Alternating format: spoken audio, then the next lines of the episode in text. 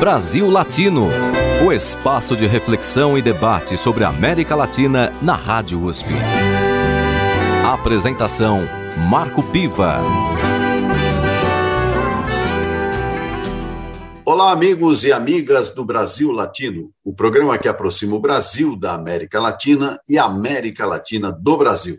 Sempre uma entrevista com temas de interesse do nosso país e do nosso continente. Na edição de hoje, eu converso com Fábio Kersh. Ele é doutor em ciência política pela Universidade de São Paulo e professor na Universidade Federal do Estado do Rio de Janeiro.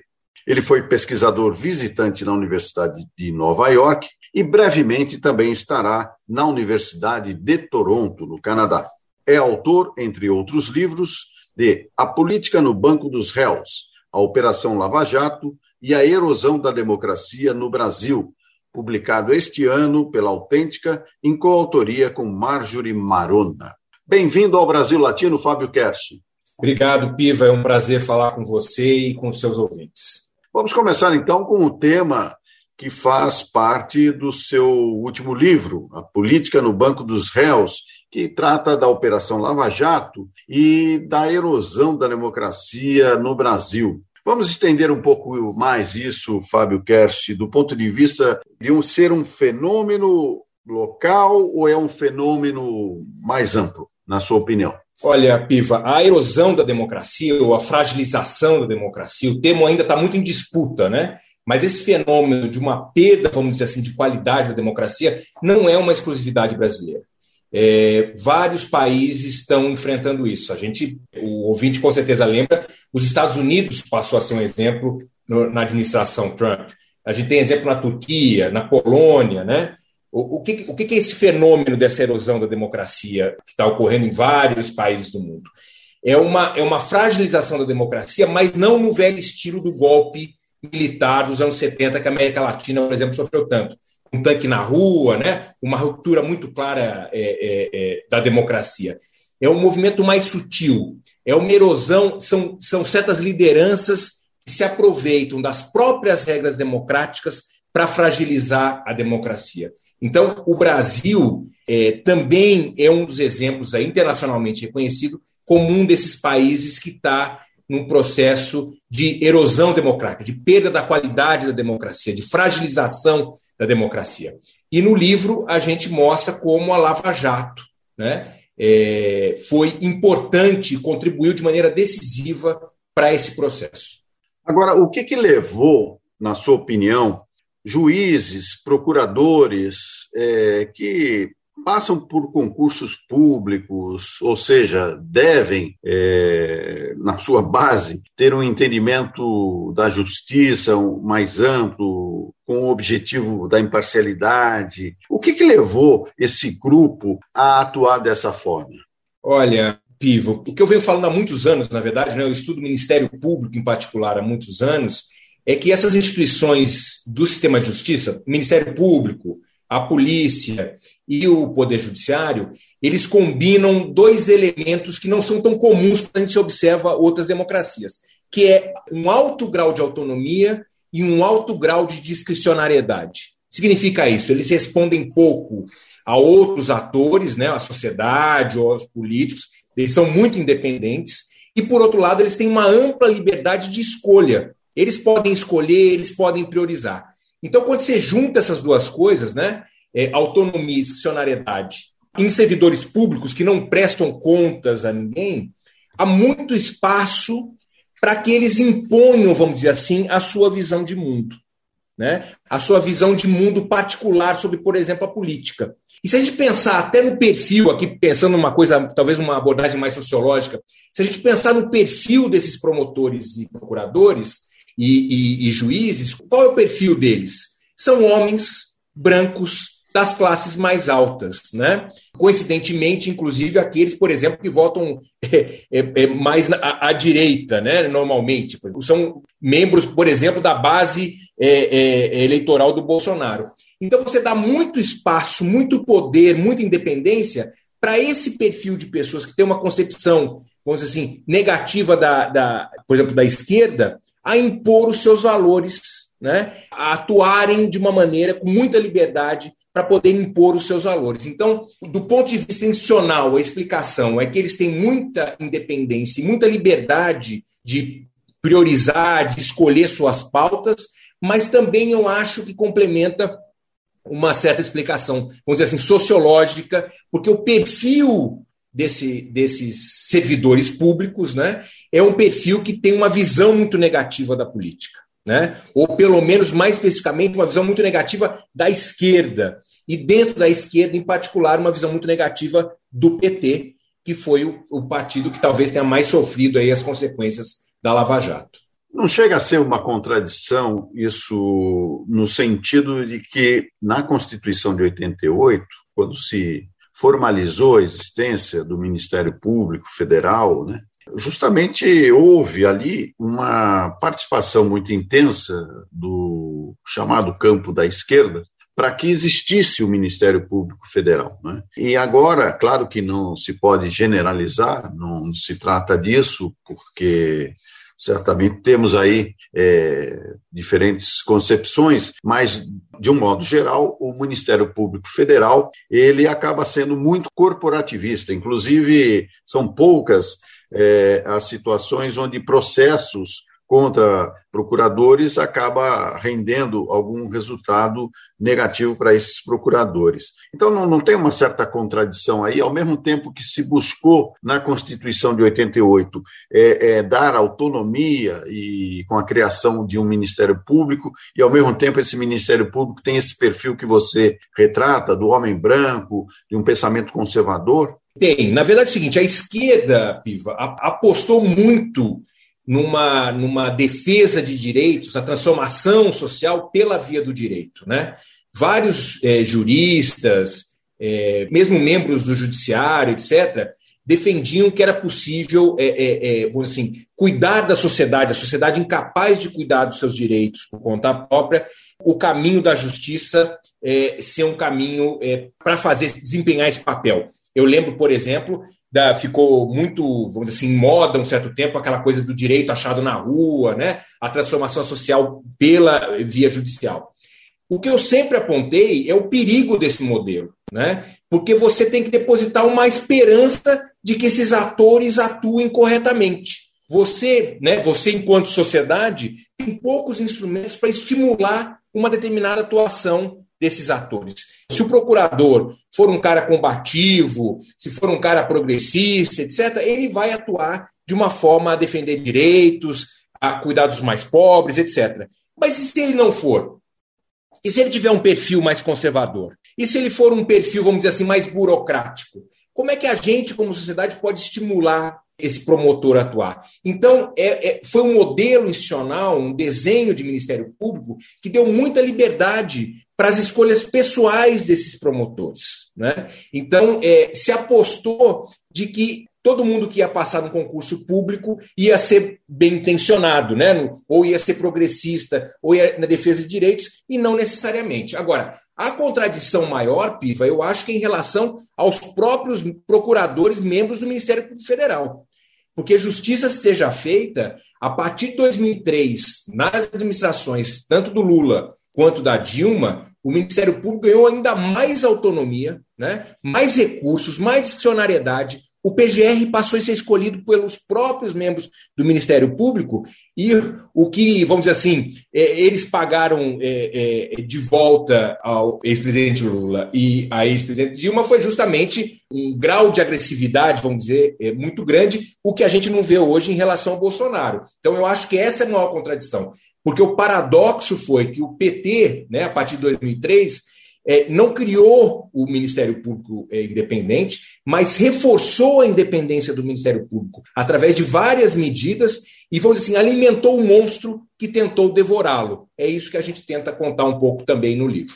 E isso se estende também à própria democracia, ou seja, vemos aí a atuação é, do atual presidente, né, é, no sentido de que foi eleito por um sistema democrático, que ele mesmo questiona, mas enfim, acabou, é, talvez seja um caso inédito de um, de um presidente que vença uma eleição e acaba questionando o próprio resultado.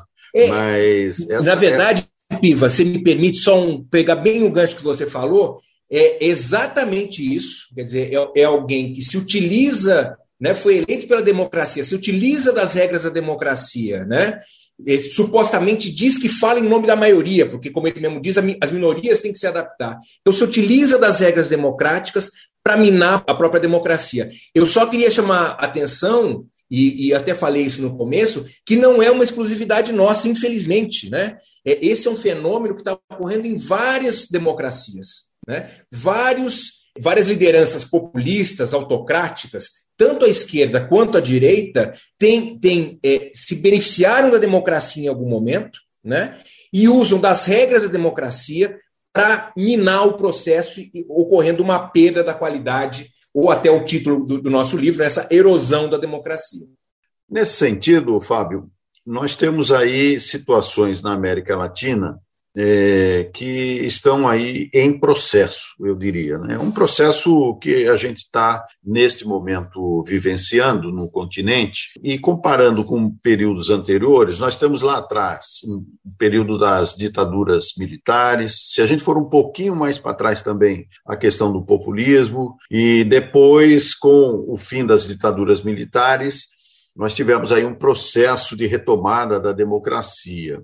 É, tivemos também, no, talvez na primeira década deste século, aquilo que se convencionou chamar, pelo menos para alguns analistas, de onda rosa, por conta da quantidade de governos do campo progressista, do campo da centro-esquerda ou mesmo da esquerda, que passaram a ocupar é, a direção desses países. Depois nós tivemos como que uma volta atrás aí com governos mais à direita. E agora é, o Brasil deve encerrar no dia 2 de outubro é, um ciclo de eleições que apontam novamente a vitória de governos é, com candidatos mais progressistas. Eu sei que a pergunta é um pouco complexa, vai e vem na história, mas como é que você está sentindo esse atual momento da história latino-americana? Olha, eu acho que você resumiu bem. Eu não sou um grande especialista é, em América Latina, Piva, mas assim como vamos dizer assim é, alguém que obviamente observa isso até por dever de ofício, né, como cientista político, eu concordo totalmente com, com a sua, vamos assim, linha do tempo aí. Foi exatamente isso que aconteceu. A gente teve uma onda, né, governos é, de centro-esquerda, né, ou de esquerda. Tivemos na Argentina o Kirchner, é, na Venezuela, o Chaves no primeiro momento. Depois a Venezuela tem um. É, a gente pode até discutir, né? Porque teve um. Hoje em dia está muito questionada, mas no primeiro momento, claramente uma democracia, né? Elegendo um, um, presidente. Então, na Venezuela, na Bolívia, vários países, né? O Brasil com o presidente Lula. Aí teve esse retrocesso, né? No Brasil, é, como até um símbolo muito forte, a prisão é, do Lula, como também teve o Evo Morales né, sendo exilado na, na Bolívia. Quer dizer, um momento aí de um, a, a, esquerda perdendo espaço, e não só perdendo espaço pela derrota eleitoral, o que é absolutamente normal, né, Piva? Quer dizer, a alternância de poder é, é da democracia. O, é o que a gente viu é que, em algumas situações, momentos de tensão, inclusive da própria democracia. O que eu, eu vejo como positivo nesse momento é não só é, um retorno de governos de centro-esquerda, mas, vamos dizer assim, uma estabilização, um retorno, ou uma expectativa, pelo menos, de uma democracia mais é, é, na sua plenitude. Né? Porque todos esses presidentes, é, é, nessa, vamos dizer assim, nova onda rosa, se a gente pode chamar assim, eleitos de maneira democrática. Né? Então, é, tem uma coisa que é salutar, que é é, governos progressistas, populares, etc., mas tem uma outra onda que é importante, que é o processo democrático de novo entrando nos trilhos, né? Então, no Brasil, com essa expectativa de em outubro, é, talvez a eleição mais importante é, desde a democratização, né, a oportunidade que os brasileiros têm de retomar a democracia na sua plenitude, mas também outros países que, que tiveram tensionamento dos seus processos democráticos retomando aí processos democráticos, garantindo a alternância de poder, o que é absolutamente é, é, positivo para a região enfim, para o mundo, né? Hoje, aqui no Brasil Latino, converso com Fábio Kersh, doutor em ciência política pela Universidade de São Paulo e professor na Universidade Federal do Estado do Rio de Janeiro. Fábio Kersh, nós vamos para um pequeno intervalo, mas antes eu gostaria que você sugerisse uma canção para os nossos ouvintes. A primeira música que eu pensei, que está um samba do, do Chico Buarque, essa última música dele, que eu acho que é, que é bem legal para esse momento que a gente está vivendo. Né? Ele pergunta mais, ele quer mais do que simplesmente um samba. É, eu acho que é uma música que reflete bem os tempos que a gente está vivendo. Brasil Latino.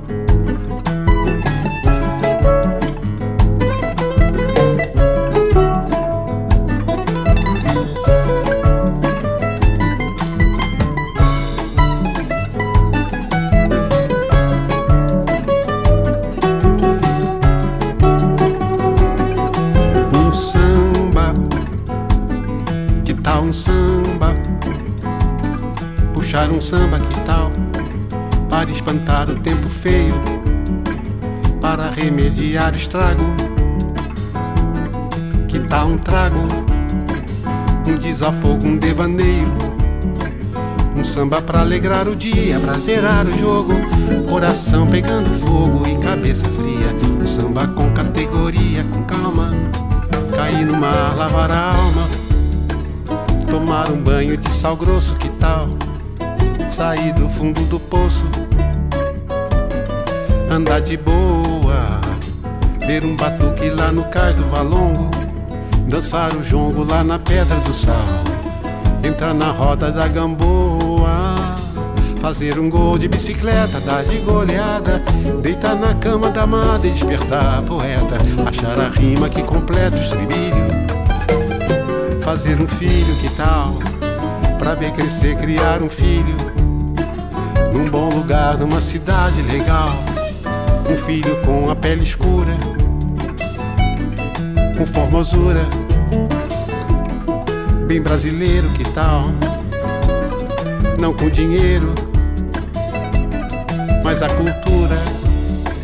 Que tal uma beleza pura no fim da borrasca? Já depois de criar casca e perder a ternura, depois de muita bola fora da meta de novo com a coluna ereta, que tal? Juntar os cacos e ir à luta, manter o rumo e a cadência, esconjurar a ignorância, que tal? Desmantelar a força bruta. Então que tal puxar um samba? Puxar um samba legal, puxar um samba porreta. Depois de tanta mutreta, depois de tanta cascata depois de tanta derrota, depois de tanta demência e uma dor filha da puta que tal? Puxar um samba, que tal um samba, um samba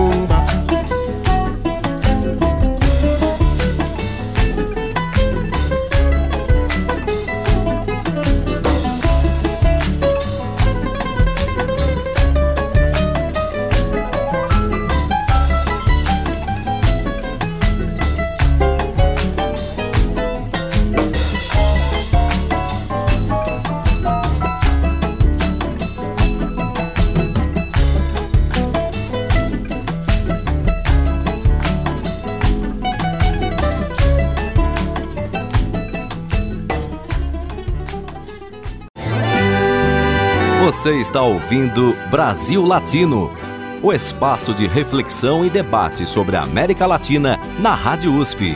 A apresentação: Marco Piva. E voltamos com Brasil Latino, o programa que aproxima o Brasil da América Latina e a América Latina do Brasil. Sempre uma entrevista com temas de interesse do nosso país e do nosso continente. Na edição de hoje, converso com Fábio Kersh, doutor em ciência política pela Universidade de São Paulo e professor da Universidade Federal do Estado do Rio de Janeiro. Ele é autor, entre outras obras, de A Política no Banco dos Réus, a Operação Lava Jato e a Erosão da Democracia no Brasil, em coautoria com Marjorie Marona. Fábio, nós conversávamos no bloco anterior sobre essa relativa nova onda rosa com a eleição de presidentes eh, chamados progressistas no Chile, na Colômbia. Aliás, Colômbia é um fato inédito na história colombiana. E este ano encerramos é, 2022 com as eleições presidenciais aqui no Brasil. Por outro lado, você também relatou como a democracia também segue em risco por conta de alguns é, elementos fundamentais, como a judicialização da política e também a politização do judiciário, né, através de instituições que adquiriram muita autonomia. Você vê na sociedade um sentimento de rechaço à democracia ou de um descrédito até mesmo em relação ao futuro? Olha, o grande aprendizado, talvez, esse processo que a gente teve é, nos últimos tempos no Brasil, e que, como eu falei, não é uma exclusividade nossa, essa fragilização da democracia, é que a democracia não é uma coisa dada. Quer dizer, a gente não pode simplesmente tomar de barato que ela existe e, vamos assim, não precisamos cuidar dela, né? Tanto eu como, e eu, eu, tenho certeza que eu eh, não, não vou errar em falar com meus colegas cientistas políticos, vários analistas políticos, a gente acreditou num certo momento que a democracia estava consolidada no Brasil. Né? Ninguém previa eh, esse momento que a gente estava atravessando. Nem a vitória do Bolsonaro foi prevista pela maior parte dos, dos colegas. Né? Nenhum colega, na verdade, é, é, cravou é, lá atrás que o, uma figura como Bolsonaro podia ganhar a presidência. Então, um aprendizado é que, obviamente, a gente tem que estar muito atento à democracia. Né? A democracia não pode ser entendida como uma coisa dada é, é, existente e que é, nunca vai é, é, é, ser rompida. Os Estados Unidos é um bom exemplo, né? o país considerado a democracia mais antiga do, do mundo, teve aí um processo do Trump, tentativa de invasão do Capitólio, quer dizer, que mostra a fragilidade da democracia. Então, a gente, a lição que a gente tem disso é que a gente tem que ficar atento. Agora, outra coisa também que a literatura fala, Piva, é que, obviamente, em momentos de crise, né, crise econômica, de desemprego, etc., é um terreno fértil para lideranças autocráticas, populistas, né? elas é, semeiem, vamos dizer assim, sementes para fragilizar a democracia. Né? Então, é, muitas vezes, por exemplo, na Europa, o que, que a gente vê é, de países que, que têm uma ascensão da extrema-direita, né? ascensão de líderes não democráticos, são países, por exemplo, que estão enfrentando crise, a questão da imigração, né? Tem que ser uma característica muito comum desses líderes é escolher inimigos. Então, na Europa, por exemplo, é muito claro a, a escolha dos imigrantes. No Brasil, a escolha, de um certo momento, foi a esquerda, né? foi o PT. Então, simplifica problemas que são muito complexos, escolhendo um inimigo. Então, eu acho, de novo aqui, para deixar claro para os ouvintes, é que eu acho que o grande aprendizado é a que a democracia, ela, embora tenha do ponto de vista internacional, ela é, tenha criado, é, é, ela é mais um consenso hoje do que já foi no passado, né? Ela, mesmo assim, é frágil e a gente tem que ficar atento contra soluções fáceis, né? Principalmente em momentos de crise econômica. O que nós vemos, Fábio, é, pegando aí o mundo como exemplo, né? A Europa, vamos pegar esse exemplo da Europa especificamente, que enfrenta hoje a questão da invasão da Rússia na Ucrânia, portanto, uma guerra. É a primeira guerra depois da Segunda Guerra Mundial em território europeu. E o que, nós observamos por lá? Nós vimos, por exemplo, a Angela Merkel. Tudo bem, ela já estava cansada, já tinha lá um, um tempo de, de, governo, acho que ela não queria mais mesmo, e acabou saindo do comando do país. Então, a gente teve a queda de Boris Johnson na Inglaterra. Né? Nós temos, tivemos a queda do primeiro-ministro italiano. É, o próprio Macron, na França, venceu as eleições, mas venceu ali no, num rabinho de saia, porque não, não havia um consenso majoritário, ou seja, a extrema-direita francesa voltou com, com força. Né? Então, nós temos um cenário instável na Europa nesse momento. Como é que você é, é, avalia ainda dentro dessa questão da erosão da democracia, que o continente mais, é, digamos assim, consolidado do ponto de vista de regimes democráticos que obedecem é, as regras do jogo, ficam nas quatro linhas, para usar uma expressão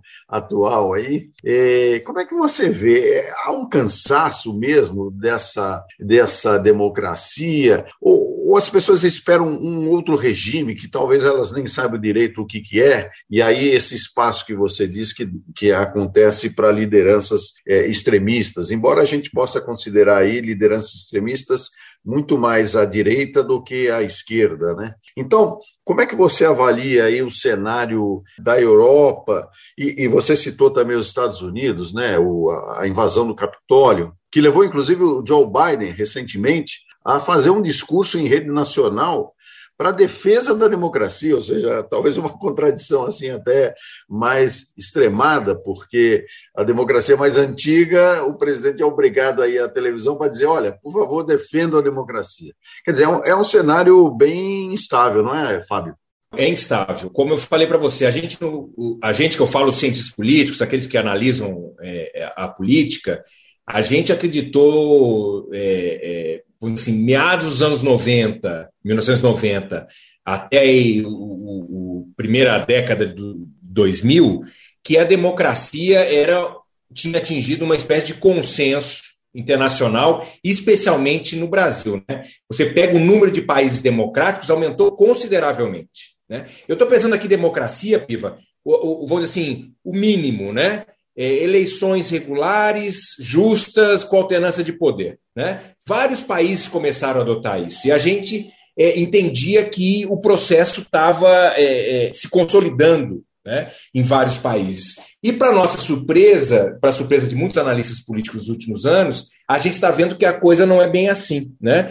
Você deu vários exemplos aqui de países que ou tiveram é, presidentes é, sem compromisso com a democracia, que puseram em xeque a democracia, como os Estados Unidos, ou vários países, é, a forças não democráticas cresceram muito e colocaram em ameaça é, é, a democracia. Esse é um fenômeno internacional. Não é uma exclusividade do Brasil, não é uma exclusividade dos Estados Unidos, não é uma exclusividade da, da, Europa. A Europa, em especial, que é a sua pergunta, ela tem resistido de alguma maneira. Né? A Europa é, é, desses países que você citou, né? França, Itália, Inglaterra, etc. Por, mas, obviamente, e, e, a literatura registra isso, é, forças não democráticas ou é, a extrema-direita, em especial, ganhando muita força é, nas eleições. Na França, por exemplo, é, o que salvou ali talvez seja a eleição em dois turnos, a eleição em dois turnos que tem segurado a extrema-direita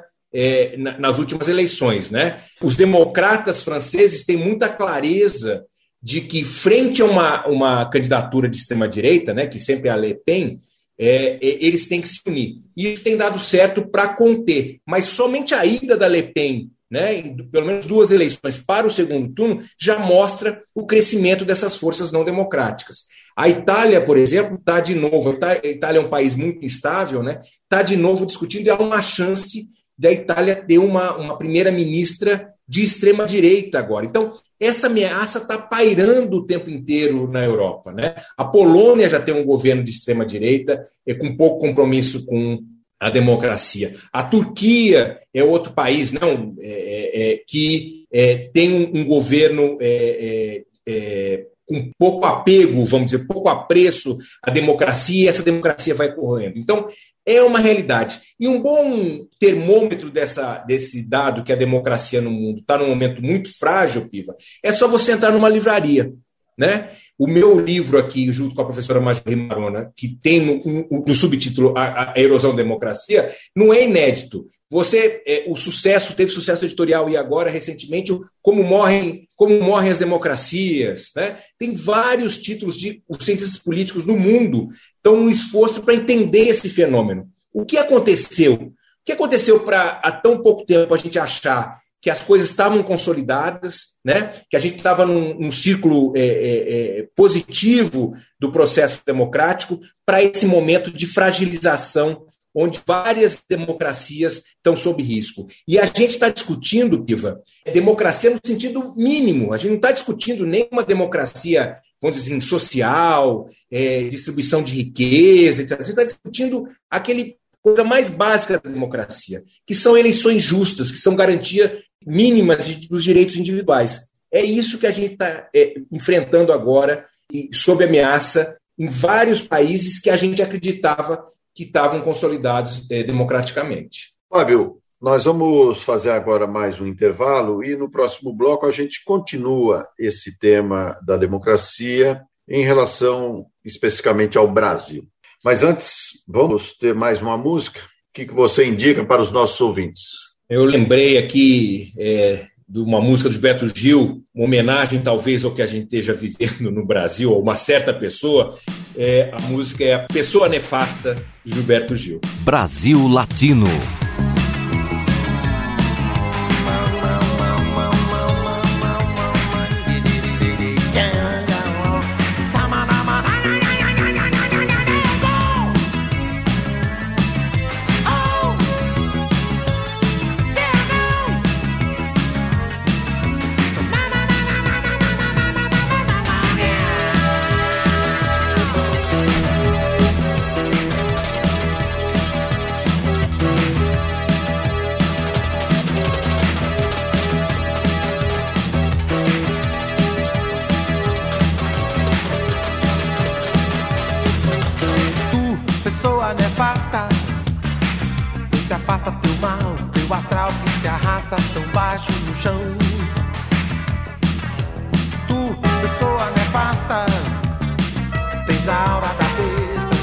uma bissexta, essa cara de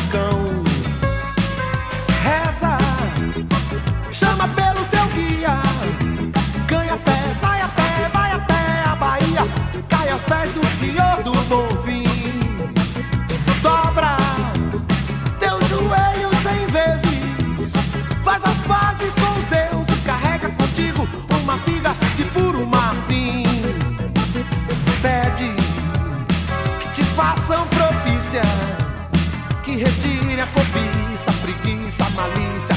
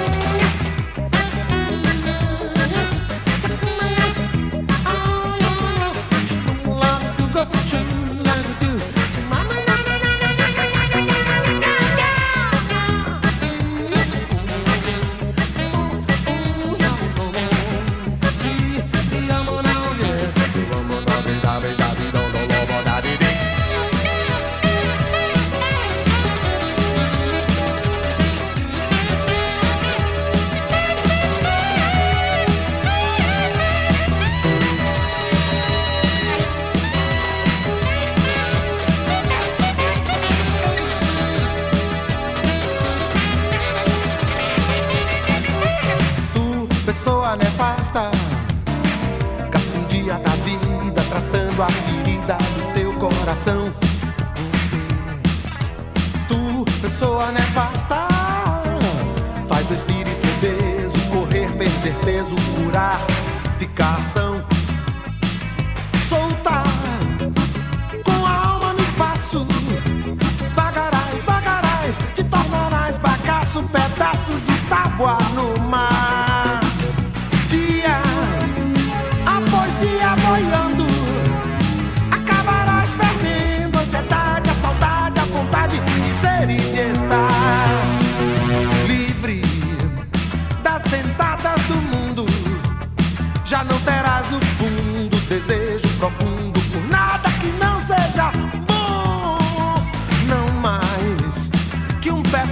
de tábua, apoiar sobre as águas, sem destino.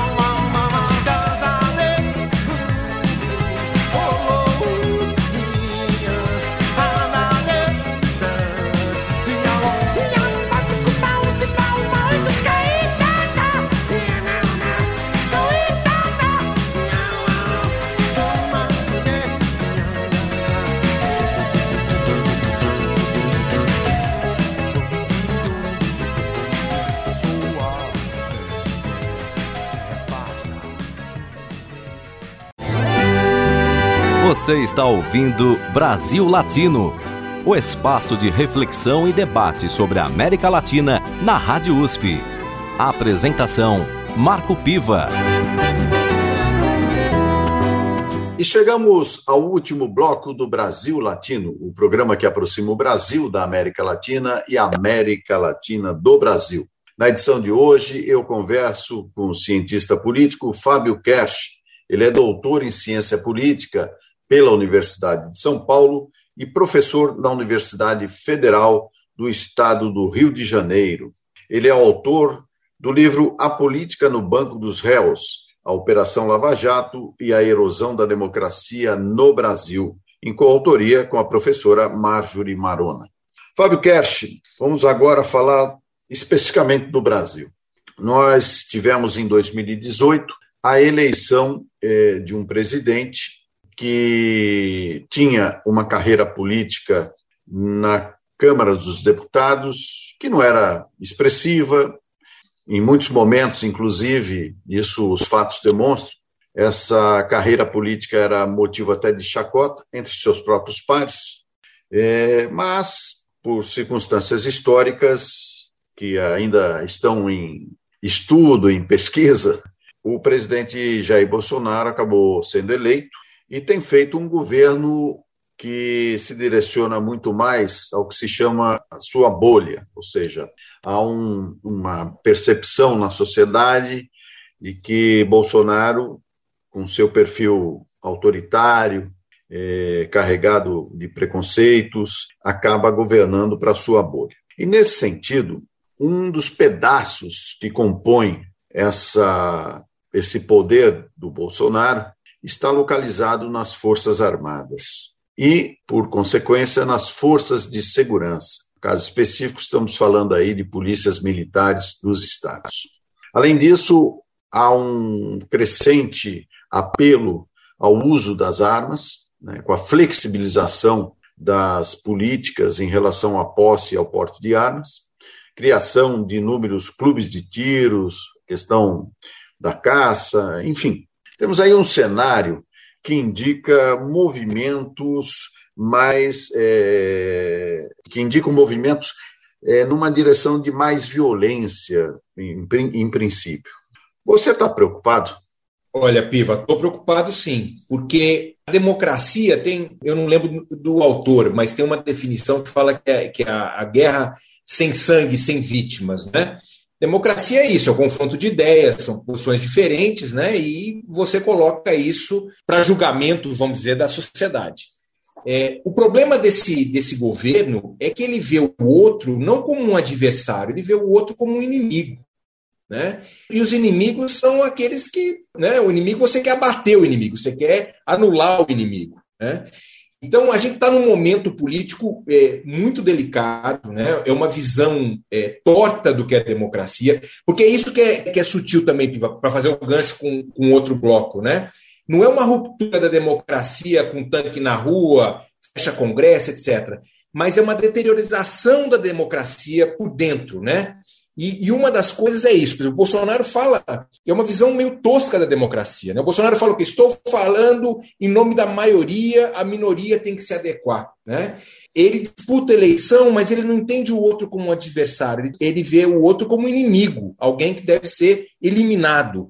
E isso é muito perigoso e está refletindo no dia a dia das pessoas. A gente teve um caso de morte, é só lembrar aquele é, o tesoureiro do PT lá de Foz do Iguaçu, que foi morto por um policial, né, é ligado ao Bolsonaro. A gente está com várias denúncias de violência. Violência se tornou uma realidade da política brasileira em níveis é, muito maiores do que anteriormente. Isso, obviamente, é reflexo do presidente da República, de seu governo, que estimula esse tipo de atitude. Não só, como você resumiu bem, né, meio de uma legislação, flexibilizando o uso de, de armas, né, priorizando partes das Forças Armadas e das Forças de Segurança que muitas vezes não têm um compromisso com a democracia, etc., é, mas vendo o, eu acho que isso é o reflexo, vendo o adversário como inimigo, como alguém que deve ser eliminado. E isso não é próprio da democracia. Isso é uma visão, eu diria, tosca do que é a democracia. Né? A diversidade, é, o outro faz parte da democracia, mas isso não significa que o outro tem que ser eliminado. O outro tem que ser derrotado nas urnas. Né? E, uma vez derrotado, é, é, existia a possibilidade de, numa próxima eleição, o que foi derrotado hoje ganhar a eleição num processo normal que a gente teve aí até a eleição do Bolsonaro. Então, o Bolsonaro é sim responsável é, por uma violência é, política que é lamentável, e sim, para responder a tua pergunta de maneira muito direta, eu estou preocupado e, e eu acho que a tendência é se agravar, porque as pesquisas estão mostrando que o Bolsonaro está atrás, né? ele deve perder a eleição, salvo uma hecatombe política, o Bolsonaro deve perder as eleições, é, o índice de rejeição dele é muito alto, e eu acho que isso pode dar uns sinais de desespero na reta final e talvez o nível de tensão é, se agravar. Como é que você, na condição de um cientista político, explica é, esse apoio ainda bem consolidado ao presidente Jair Bolsonaro, considerando toda a trajetória dele, tudo que fez e está fazendo no governo, todo esse foco na violência, nas armas. Como é que você observa esse movimento? Quer dizer, que setores sociais é, estão efetivamente engajados é, na defesa do atual governo? Olha, Piva, essa é a pergunta de um milhão de dólares. Se eu tiver uma resposta cabal, souber realmente a resposta, eu não vou ser só um cientista político, eu vou ser o cientista político, porque é, é muito difícil explicar é, é, esse apoio ainda do Bolsonaro depois de um governo, um governo que tem uns indicadores muito ruins, né? É, um governo que é, o Brasil cresceu pouco, que o desemprego é alto, que a fome voltou, e como é que ainda tem muita gente que é, apoia o governo? Bom, primeiro que esse apoio tem, tem cara, né? A gente consegue identificar um pouco os segmentos que apoiam o Bolsonaro. É, por exemplo, os homens apoiam muito mais do que as mulheres. Né? As mulheres perceberam né, que o Bolsonaro é, é uma ameaça para a sobrevivência, para o bem-estar delas, dos seus filhos, etc. Então, tem aí segmentos. Tem, um, os mais pobres desistiram do Bolsonaro. O Bolsonaro tentou, na última hora, aí, em aspas, comprar o voto dos mais pobres. Os mais pobres estão pegando dinheiro do auxílio, mas as pesquisas mostram que não estão não tão, é, apoiando o Bolsonaro. Então, não é uma sociedade como. São certos segmentos da sociedade, né? É, tem ali entre homens, entre é, dois a, a, a, cinco salários mínimos, tal, é o perfil, vamos dizer assim, é típico do apoio do Bolsonaro. Agora, o que eu entendo, é, talvez, uma maneira de a gente explicar é olhar um pouco o passado. Houve um processo de criminalização da política, né, Piva? É, se criminalizou a política, como se a política fosse um mal, como se o político fosse um problema, etc. E a gente pagou essa consequência e talvez ainda tenha segmentos importantes da sociedade, né, por volta aí de 20 e poucos por cento, que é, tem essa visão muito negativa da política e uma visão muito negativa da democracia. Mas isso também é consequência né, do que foi feito nos anos anteriores. A Lava Jato contribuiu para essa criminalização da política de uma maneira muito forte. E também é, é, a Lava Jato se utilizou muito da imprensa, por exemplo, para alimentar esse sentimento na sociedade. Então, é, há um rescaldo aí desse mal-estar com a democracia, desse mal-estar com a classe política, que se manteve muito resistente, mesmo depois de um governo que foi muito desastroso do ponto de vista, é, principalmente da economia. Né? Então, tem aí um segmento é, muito resistente, é verdade. Agora, o que a gente já está discutindo, a gente vê muito, muitos colegas discutindo, na verdade, é o futuro do bolsonarismo. Né? Então, nessa eleição, o Bolsonaro provavelmente vai ser derrotado, né? as pesquisas, todas as pesquisas estão dizendo isso, mas a pergunta talvez seja o seguinte: esse grupo aí em torno de 20 e poucos por cento da sociedade, que virou, vamos dizer assim, bolsonarista, né, que comprou essas pautas autoritárias do Bolsonaro, frente a um governo mais progressista, a volta da normalidade democrática, eles vão continuar é, defendendo essas bandeiras? Eles vão continuar sendo uma ameaça à democracia? Eu acho que essa é a pergunta. Quer dizer, hoje eu confesso para você, Piva, que eu estou mais curioso, vamos dizer assim, com o futuro, né, o que serão dessa horda que vai ser derrotada nas eleições agora, do que propriamente o passado. O, o bolsonarismo sobreviverá a uma derrota do Bolsonaro? Eu acho que essa é uma pergunta é, importante e que vai ditar aí talvez os rumos da, do futuro da nossa democracia. Bom, eu particularmente até vou saber mais disso, é, caso ocorra a derrota do Bolsonaro, é, nos, nos almoços da família. Quer dizer, eu vou saber como é que anda o humor do meu tio, da minha, da minha prima, e o que, que eles querem fazer da vida depois de uma. Agora, derrota. agora, Piva, tem, tem, muito, tem muito, muita gente arrependida, até porque se não tivesse gente arrependida, o Bolsonaro estaria na frente, né? Ele, ele, ele perdeu o voto, ele foi teve aquela onda. A gente tem que lembrar que a eleição de 2018 foi absolutamente atípica. Em 2018, o candidato que estava em primeiro lugar nas pesquisas foi preso, né? É, teve a facada. É, o que o Bolsonaro fez, ele não conseguiu sustentar aqueles eleitores de 2018. O governo dele foi é, fazendo com que ele perdesse apoio. Então, Piva, eu espero que no, no futuro você possa almoçar com a sua família com mais tranquilidade, porque ele foi perdendo né, apoio é, dos eleitores frente ao governo que foi um, é um desastre. O governo Bolsonaro é um governo de destruição, não colocou absolutamente nada no lugar. Ele é, é, é nas instituições, na universidade, por exemplo, né, o que assim, as universidades estão é, passando o chapéu para poder sobreviver tudo fruto do governo Bolsonaro. E a sociedade reconheceu isso. A sociedade não é boba, né?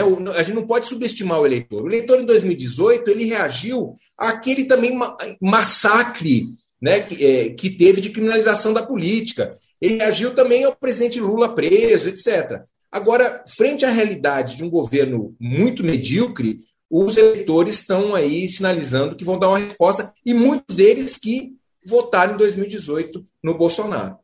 Aliás, essa sua colocação em relação ao futuro do bolsonarismo, né, das ideias bolsonaristas, ela é realmente significativa do ponto de vista é, de se entender a complexidade até da sociedade brasileira, da sua composição, dos seus objetivos, dos valores que permeiam essa sociedade. Né? Considerando que é, a política ela exige partidos políticos e partidos políticos na verdade, eles têm que ser orgânicos para poder funcionar adequadamente. E não à toa que na nossa ainda jovem democracia, é, muitos partidos não existem, eles existem no nome, ou a partir de lideranças específicas, regionais ou não, e não como um partido político realmente organizado. Tanto é que a gente pode, talvez até e você melhor que eu, nomear é, os partidos que efetivamente funcionam na sociedade, aqueles que realmente têm uma base social, têm programa, é, têm objetivos. No caso do bolsonarismo, me parece um, um, autor em busca de um roteiro, alguma coisa assim, porque não há uma organicidade, pelo menos até agora, dessa base social que apoia o governo Bolsonaro. Não sei se você concorda com isso, mas com isso eu queria encerrar também. Infelizmente, o nosso tempo está esgotando, mas eu queria encerrar aqui o nosso Brasil Latino com você, é, levantando essa questão. Você tem razão da importância dos partidos. Não há democracia sem partido político. Não é porque um país tem partido político que é democrático, né? É, mas toda democracia tem é, partidos políticos. É ainda, na minha opinião, a melhor forma de organizar a luta política e de simplificar o debate que é muito complexo. É simplificar no bom sentido, né? fazer, fazer o processo complexo ser inteligível ao eleitor. Agora, o Bolsonaro nem nisso foi competente, né, Piva? Ele tentou fundar o partido e não conseguiu. E eu acho que você tem razão, não tinha pensado é, por esse lado, né? O fato do Bolsonaro não ter um partido, né, é, talvez dificulte ele é, manter, né, o, o, bolsonarismo, vamos dizer, vivo. Ele vai, ele vai ter que manter na unha, sozinho. Né? Ele não tem nenhuma organização por trás disso. Então, eu confesso, Piva, que eu sou daqueles, mas eu acho que pode ser um otimismo é, é, mais torcida do que análise, de que o bolsonarismo, frente à, derrota provável em outubro, é, ele vai se diluindo, vamos dizer, ao longo do tempo, e o Brasil retome saudável embate entre partidos políticos de visões diferentes, que foi o que a gente teve desde a democratização. Né? O eventualmente o PT do, do, lado da esquerda, o PSDB do lado da direita, e fazendo disputas saudáveis e próprias à democracia, entendendo o outro não como inimigo, mas entendendo o outro como adversário e discutindo ideias, o que é absolutamente saudável é, é, no processo democrático. Ou seja, uma disputa política com caneladas, xingamentos, mas não com arma em punho. Mas dentro das regras do jogo ainda, né? É isso. Tá certo. No Brasil Latino de hoje, eu conversei com o cientista político Fábio Kersh. Ele é doutor em ciência política pela Universidade de São Paulo e professor na Universidade Federal do Estado do Rio de Janeiro. Foi pesquisador visitante na Universidade de Nova York e brevemente estará na Universidade de Toronto. Conta para gente rapidinho aí como é que vai ser essa experiência no Canadá. É, eu estou indo para um, o que a gente chama no Brasil de pós-doutorado, ser pesquisador visitante, professor é, convidado lá na, na, Universidade de Toronto, e vou estudar, continuar estudando um pouco esse tema de corrupção, tal, que é, um, é uma questão que me interessa. Acho que vai ser uma experiência é, legal. É isso, estou tô, tô, tô de partida, estou quase indo.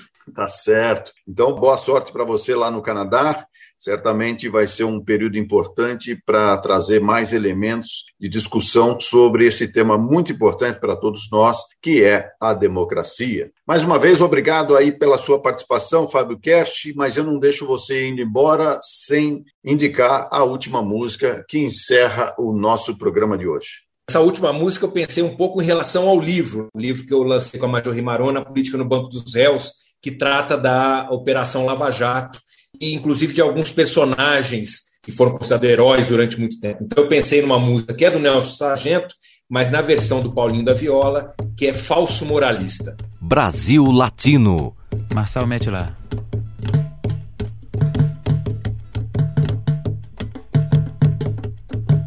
Você, Juquinha. Agora você, Elton. E agora você, Dazinho. Tudo isso para cantar um samba do Nelson Sargento.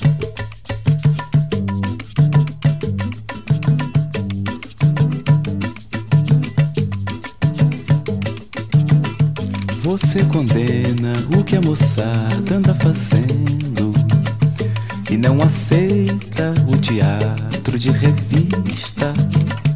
Arte moderna para você não vale nada. Até vedete você diz não ser artista. Você se julga muito bom e até perfeito. Por qualquer coisa, deita logo falação. Mas eu conheço bem os seus defeitos e não vou fazer segredo não. Você é visto toda sexta no Joá, ah, no Joá. E não é só no carnaval que vai pros bailes se acabar. Fim de semana você deixa a companheira e no bar com os amigos bebe bem a noite inteira. Segunda-feira chega na repartição, pede dispensa para ir ao oculista e vai curar sua ressaca. Simplesmente, meu amigo, você não passa de um falso moralista. Você não passa de um falso moralista. Você não passa de um falso moralista. Você não passa de um falso moralista.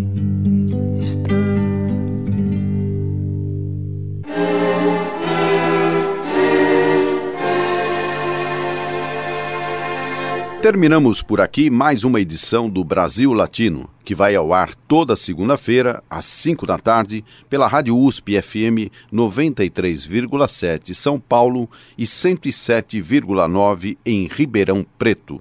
Nosso programa tem a produção de áudio de Benê Ribeiro, produção de Alexandre Veiga, assistente de produção Ítalo Piva e curadoria musical Carlinhos Antunes.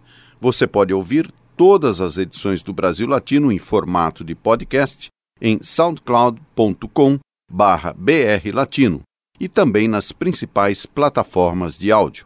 Acompanhe conteúdos exclusivos na nossa página no Facebook. Basta procurar por Brasil Latino.